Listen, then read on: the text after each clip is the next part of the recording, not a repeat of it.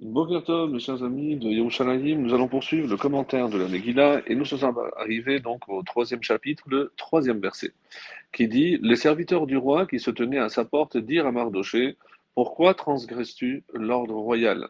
Nous avons vu que Mordechai avait été le seul à refuser de s'incliner, de se prosterner devant, euh, euh, Haman, et comme on l'a expliqué euh, la dernière fois, il avait un contrat qui le liait comme étant son esclave. Et les serviteurs lui ont dit, mais euh, qu'est-ce que tu as de plus que nous pour ne pas t'agenouiller Et surtout que, euh, est-ce que parce que tu es juif, tu te sens plus fier que nous, alors que c'est un ordre royal, on pourrait te dénoncer au roi et ainsi trouver la mort parce que c'est contre un décret royal que tu t'opposes? Et Mardoché leur a répondu, comment l'homme peut-il être euh, ou fier ou orgueilleux, lui qui est né d'une femme? Les jours de sa vie son cours, et il naît dans les pleurs, il écrit, et il grandit dans l'angoisse et les soupirs. Et à la fin, de toutes les façons, il retourne à la poussière. Je ne peux m'humilier, me prosterner que devant le Créateur du monde, toujours vivant, et lui seul mérite la louange. Ils lui ont rétorqué, mais quand même, Yaakov s'est prosterné devant son frère Esav, qui était de chair et de sang, et pourquoi toi tu penserais être meilleur? Alors il leur a dit que euh, parce que Haman portait une statuette et qu'il est écrit Maudit soit l'homme qui fait une statue ou une idole. Et de plus, il a dit Je suis de la descendance de la tribu de Binyamin, qui n'était pas encore né lorsque Yaakov s'est prosterné devant Esaü, devant Esav, et Binyamin euh, ne se prosternera devant personne. Et moi, je suis euh, descendant de la tribu de Binyamin, et c'est sur son territoire que la Shekhinah s'est posée avec le temple. Et maintenant que Haman a empêcher la reconstruction du temple, il n'est pas question que je me prosterne devant l'ennemi d'Israël.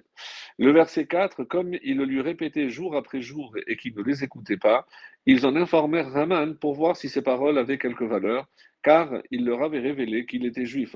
Normalement, lorsque les ennemis des juifs voient que dans leur comportement il y a quelque chose de répréhensible, en principe, ils vont tout de suite les dénoncer auprès du roi.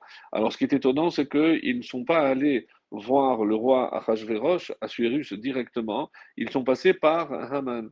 Et pour la simple et bonne raison qu'ils voulaient euh, aller au-delà parce que c'est vrai qu'ils euh, ont compris, comme ils ont insisté, que Mordechai serait plutôt prêt à mourir plutôt que d'enfreindre euh, les règles de la Torah, et euh, ils voulaient voir si Haman avait une solution pour le contraindre, parce que les sages allaient faire comme lui, après tous les Juifs risquaient de suivre son exemple, donc en tuant Haman, en, pardon, si Haman tuait Mordechai, ça ne suffirait pas.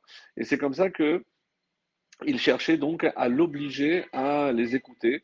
Et comme ils ont vu que c'était sans succès, ils en ont informé Haman pour essayer de trouver le moyen de l'obliger à se prosterner. Et il dit, euh, ils dirent donc à Haman, il prétend que notre maître Haman est son esclave et qu'il ne s'agenouille pas parce que lui, il est juif et que toi, tu portes une image d'idole. Alors, on voudrait connaître la vérité.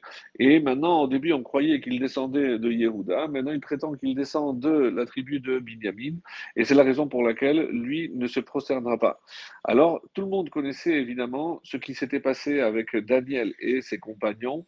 Et donc, on voulait savoir si euh, ce Mordechai allait être de la même trempe et allait être sauvé par un quelconque miracle.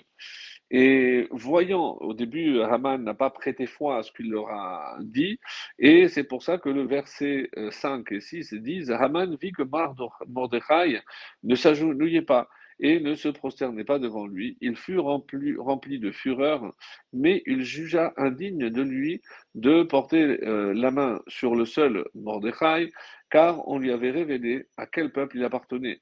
Il chercha donc à anéantir tous les Juifs qui étaient dans tout le royaume d'Achashverosh, le peuple de Mordechai.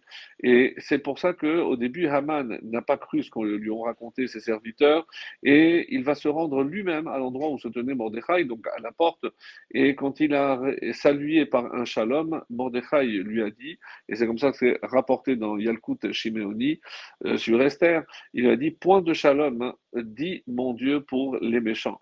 Et il étendit à nouveau la jambe pour lui rappeler, donc par cette plaque, qu'il était son esclave. Là, il s'est enflammé de fureur et il s'est dit comment je peux me débarrasser de ce Mordechai et le mépris qu'il est en train de diffuser un petit peu partout.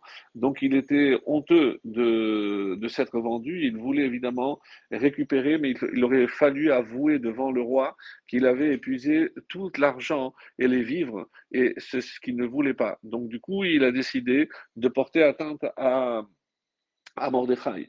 Et comme il était très très orgueilleux, donc il ne regardait jamais en face la personne, et c'est pour ça, pardon, qu'il ne s'était jamais rendu compte que euh, Mordechai ne se prosternait pas.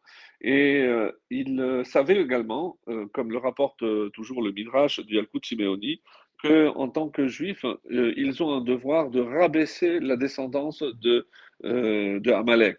Et il savait également que c'était son aïeul, l'aïeul de Mordechai, qui, qui n'était autre que le roi Shaoul, qui avait décimé la famille du roi Agag.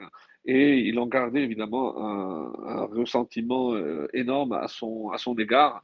C'est pour ça que euh, comment euh, il a trouvé, il trouverait la solution pour se débarrasser non seulement de Mordechai, mais de tout le peuple. Parce qu'il savait que les Juifs allaient finalement finir par le suivre et que si il euh, n'était pas sanctionné, Mordechai, eh ben, les Juifs allaient suivre son exemple. Donc au début, c'est pour ça que Haman a pensé s'attaquer uniquement à Mordechai, euh, mais par la suite, dans son orgueil, et comme dit le verset, il a jugé indigne de lui de porter la main sur le seul Mordechai, parce que c'était tout le peuple qu'il méprisait. Comme il savait que c'était le roi Shaoul, comme on l'a dit, qui avait porté atteinte à toute la famille de, son ancêtre, le roi euh, Agag, le roi de, de Amalek. Et c'est pour ça que euh, va changer d'avis et il a dit de tout temps, euh, les Juifs ont haï Amalek parce que c'est justement la loi de Moshe qui les oblige à non seulement ne pas oublier, mais aussi à effacer leur souvenir. Alors on va jamais finir. C'est pour ça que même si je tue tous les sages, les Juifs qui resteront continueront à haïr les descendants de Agag et on ne pourra évidemment terminer avec cette histoire. C'est pour ça qu'il a décidé d'anéantir tous les Juifs qui étaient dans le royaume d'Assuérus, jeunes et vieux, femmes et enfants, en un seul jour pour qu'il ne reste plus d'ennemis d'Amalek dans le monde. Et euh, Achashverosh, les ayant tous sous euh, sa domination, il serait évidemment beaucoup plus facile.